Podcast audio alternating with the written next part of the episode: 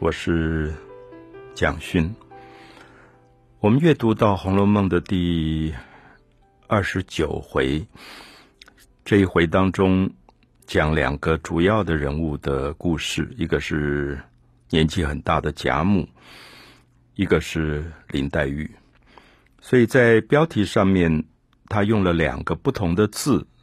贾母的身上用了一个字叫“享福”的人啊，就是福气的福。他福气很深，那么中国古代，我想能够四代同堂这种老长辈，大家都认为他长寿，而且家里都是做大官的子孙，那当然是一种福气，所以认为贾母是一个享福的人。可是福气有满足吗？还是福气越多？人其实对于福分，好像有更多的渴望，所以这回的回目说“享福人福身还倒福”，就他福气已经这么大了，享有人间的一切的荣华富贵，享有跟子孙儿女满堂的这种呃幸福，那么他的福气这么深这么多，为什么他还要去祈祷，到庙里去祈祷？希望有更多的福气。那第二个部分讲林黛玉用了一个字是“情”，啊，痴情女，就是林黛玉是一个非常痴情的女孩子。她好像注定了只能爱一个人，就是贾宝玉。当然，我们在小说里知道，因为他们有前世的缘分，因为这个小男孩。前世是一块石头，那么在林黛玉作为草的前世，一株草的前世，不断用水去浇灌它，让它得到水，得到滋养，得到长命。所以等到这个石头下凡到人间做了贾宝玉，这一株草也觉得它应该到人间幻化成一个女子的身体。用他一生的眼泪来还给这个男孩子，所以我们可以说他是痴情的。痴情大概是一种认定了一个对象以后，把所有的情感就寄托在这个人的身上。所以他说：“痴情女情重欲真情。”林黛玉的情感这么深，这么看重唯一的一个感情，可是。好像他还是要不断的斟酌啊，真情这个斟斟酌考量，去试探到底这个情存不存在。所以二十九回其实分了两个不同的部分，一个在讲贾母的福，一个在讲林黛玉的情。有时候觉得《红楼梦》这一部了不起的小说，常常在触碰人世间。很根本的一些欲望，我用到“欲望”这个两个字，不晓得确不确定，也不晓得恰不恰当，因为“福”这个字，事实上是在讲人很渴望的一种在现世里面的幸福。我们现在还在讲“幸福”“幸福”这两个字，好像生活。其实最大的渴望，也就是希望生活能够幸福。那幸福的内涵是什么？我们又常常不完全清楚，甚至好像幸福的定义对每一个人来讲又不完全相同。例如说，在二十九回里，我觉得贾母是一个很值得观察的一个老太太，就是以传统的观念来讲，她真的是。福气最大的人，第一个儿女满堂，儿孙满堂，而且都是做大官的，家里这么富有。可是这个福会不会已经是满足的，还是到头了？我们在《红楼梦》里常常会觉得贾母这个老太太福气这么大，是每一个人羡慕的对象。可是不知道为什么，你始终觉得她忧心忡忡。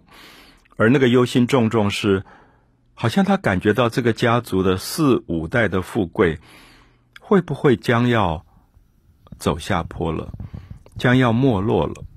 好像他也知道，福气再大，能够长久吗？如果福气不能长久，会不会又是另外一种悲剧？我想二十九回里面讲的贾母的福的问题，恐怕也是我们今天每个人可以斟酌思考的。而至于林黛玉的情，也是如此。我们都希望我们能够有深情，不管对父母深情，对自己的妻子儿女深情，对于你所爱的人深情。可是我们又常常觉得情到深处，常常会有一种试探啊。这个试探是，我记得小时候有时候妈妈常常问我：“你爱妈妈多还爱爸爸多？”我现在回想这个问题，其实有一点恐惧，因为觉得很难回答，啊，非常难回答。可是我想，妈妈其实要的也不是答案，而是她跟我很亲，可是她很想证明这个孩子跟她的情是不是很深，是不是世界上最深的一个。好，这个部分我们就讲到林黛玉，她好像跟贾宝玉在一起，老要试探。有时候我们觉得好过度哦。这么过分，为什么老要试探这个人是不是对他是唯一的？可是回到生活里，会不会我们最爱的人面前，我们有时候也是如此？二十九回里面讲到，有一天王熙凤说初一希望到道观里清虚观去坐教啊，我想坐教。我们今天也有这个习惯啊，就是搭起一个祭坛来拜神，来祈求福气，同时也希望神能够庇佑，能够避除掉一些灾难的事情啊。台湾现在也很多地方都有做教的这个习惯，它其实是很民间的信仰啊，不一定是跟佛教的思想有关啊，在。华人的民间大概都有做教这种习惯，那因为做教，所以就会有一些仪式，而这个仪式里面也包含了请戏班来演戏谢神啊。我们现在常常有时候看到庙口演戏，其实那个戏他的动机并不是演给人看的，是要为了谢神，觉得神也很爱看戏，所以就请一个戏班子来演戏给神看。那王熙凤就在那边跟宝玉说：“贾宝玉说，哦，我们一起去热闹一点，去看看戏。”那宝玉就觉得不想去，因为已经有点接近端午节，就是天气很热。那宝玉说：“哎呦，什么戏没看过，还要去跑到那么远的庙里去看戏？”结果很奇怪，在旁边贾母就听到了，贾母就很兴奋说：“啊，我想去。”我们知道，只要贾母如果要去，后面就有一大堆的儿孙媳妇要跟去，因为他是老长辈啊，儿孙媳妇一定要陪着他去的。所以我们就会看到，因为贾母一时兴起，结果这一次就变成贾府的一次大郊游啊。我用大郊游，就是你看到后来在贾府的门口出发的时候，作者很有趣，讲到贾母的那个八人大轿。八个人抬的轿子，因为是大贵族出来了，八人大轿已经出发，走了一段时间了，后面跟的车辆都还没有出发，啊，听起来有点夸张，可是我想大家了解得到，他的儿孙这么多，儿孙的媳妇这么多，更多的是丫头仆人。因为丫头都要跟去，然后贾母一个人可能就好几个丫头，宝玉也好几个丫头，王熙凤好几个丫头，所以你算算看，大概都是几十个人的这个车马啊，就往前走，所以非常壮观。然后邻居当然都跑来看热闹，因为平常这些贵夫人也不能够随便出来，也不能随便给人家看，所以出来的时候还有很多的。讲究可能要把闲杂人等赶开，甚至用很多布幕围起来，因为林黛玉啊、薛宝钗这种小姐都不能抛头露面的啊，所以我们看到二十九回的时候，大概也看到一个我们今天不太容易看到的，就是今天不管多有钱、多贵族，即使总统车队出来，大概也不至于到这种程度。可是我们看到贾府到一个庙里去坐轿，他的排场是这么大的。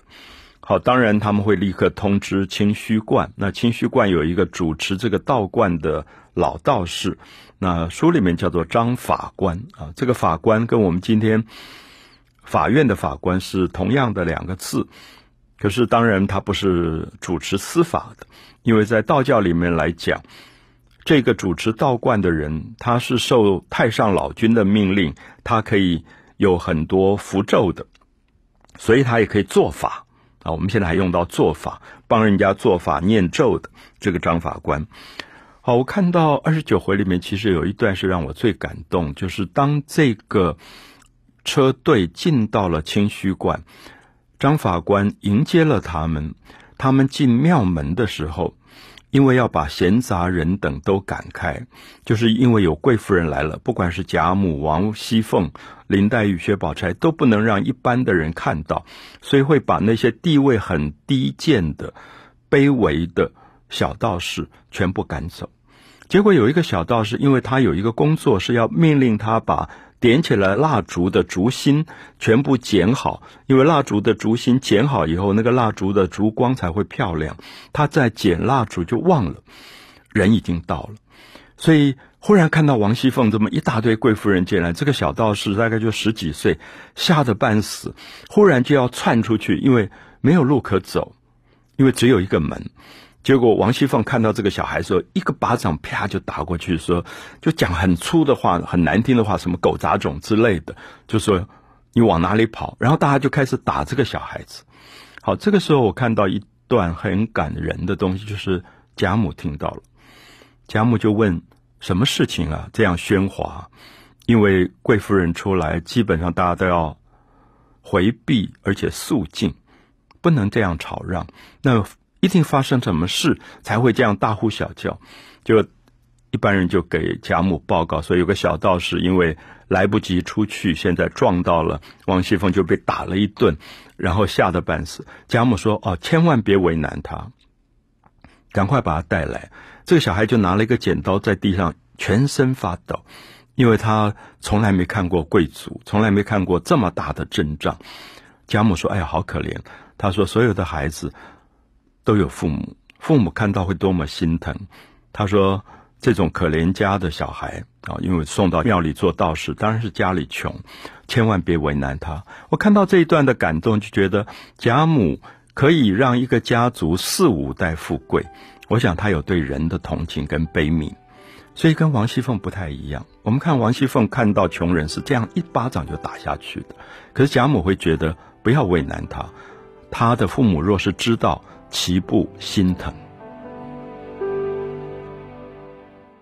二十九回，大家会看到贾府跟道观的一些关系。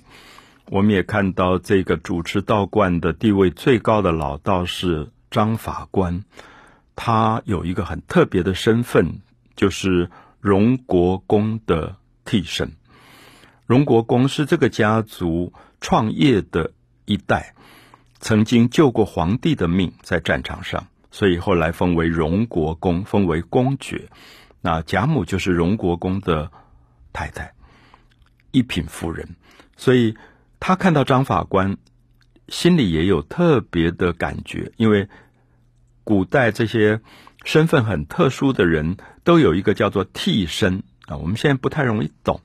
就是这个张法官，这个道士就是荣国公当年的替身。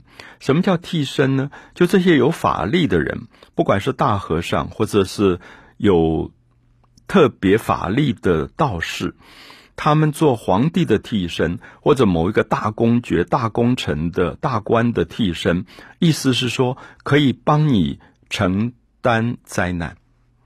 啊，我想现在我们有时候电影里面用到这个字叫替身，就是说高难度的危险动作会找一个替身去做。那么意思说，这个明星他地位太高了，所以不要让他冒这个危险，让一个替身来冒这个危险。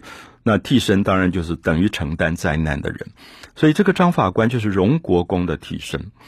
所以荣国公已经去世很久了，那贾母还在世，所以贾母看到张法官，当然就心有感触。因为这个人曾经是她丈夫的替身。然后我们就看到张法官看到了贾宝玉，一个十几岁的男孩，也好久没有看到了，就特别感触，就掉下泪来。掉下泪来的原因，他就说：“怎么这个孙子跟他的先祖荣国公长得这么像啊？”他一讲，贾母也掉下泪来了。所以贾母也特别说：“只有你知道。”因为很多人是没有见过荣国公的，所以贾母说：“为什么我最疼这个孙子？就是所有这么多孙子儿子里面，贾母特别特别的疼爱宝玉，因为宝玉长得像荣国公。所以我们看到老祖母常常会在一个年轻的孙子辈身上看到了他自己已经离开人间的一生最重要的一个男子，所以他就会特别的疼宝玉。”好，所以这一段我想也是二十九回里啊非常重要的部分。那贾宝玉叫这个张法官叫做张爷爷啊，等于是他的祖父一样，因为他就是他祖父的这个替身啊。张爷爷好，那这个张法官这个道士也就特别的呃赞美贾宝玉啊，认为他长相像先祖，那他。也讲说，我最近在一些地方看到你写的毛笔字，写的诗都好的不得了。那为什么你爸爸还常常责备你，认为你不爱读书？好，我们看到这一段也很有趣，因为贾宝玉的父亲贾政希望这个儿子读教科书，教科书可以考试，可以做官。可是贾宝玉喜欢看的书，往往不是教科书。可能是他自己偷偷读的《会真记》，就是当时大人不准他看讲情感、讲爱情的《会真记》，所以因此这里就透露出一种两个不同的看法。就张法官觉得这小孩不错啊，字也写得漂亮，文采也好，那为什么爸爸老是对他不满意？那过去道观里面的道士大概都有一个习惯，就是觉得这小孩不错，现在大概有十四岁左右了。那他就讲说，哎，最近我认识一个十五岁的小姐，那家世也好，品貌也好，就很想说要说媒做媒。啊，我们知道过去的道观里面，其实他们也常常替大户人家来拉线的，让这种门当户对的家庭之间相亲啊，做这些事情。那贾母就挡了一下，啊，贾母就说以前有一个。和尚说过，这个孩子不能早娶啊，就是结婚不要结得太早啊。过去当然有很多的迷信，也相信有些人可以早婚，有些人不宜于早婚。就说这个小孩特别不宜于早婚，所以等他再大一点再说吧。那现在也才不过十四岁。那这个张道士就说有一件事，他想拜托宝玉答应他。那宝玉问他什么事，他说：“你身上带了一个出生的时候含在口里的一块玉，大家都说是一个宝贝。那这些道士从来没看过，那可不可以从你身上借下来，我给他们看一下？那我们就看到说，贾母跟宝玉都觉得这很容易啊，那就把宝玉带去吧，就带出去给他们看一看。那张道士就觉得不妥，他觉得天气太热，而且他也觉得这些道士身上。”脏脏的，可能流了汗不干净。那意思是说，你们是大贵族，娇生惯养，不宜于跟这种身份比较卑微的人接触。那么，所以就说还是把玉请下来。所以他就拿了一个有点像软垫一样的东西，把玉放上去，然后还拿一个托盘，就出去给大家看。看完以后回来，那个托盘上放了好多的几十件的小礼物。他就说，是因为他们看了这个宝贝以后，每个人都把他们身上配的一些法器呀放上来给宝玉。那贾母就觉得不可以，说道士出家人都很穷的，怎么可以还拿礼物？好，我觉得这里大家细心看一下，其实我们也看到过去的道观或者和尚庙都一样，他们其实也有一点巴结这些贵族。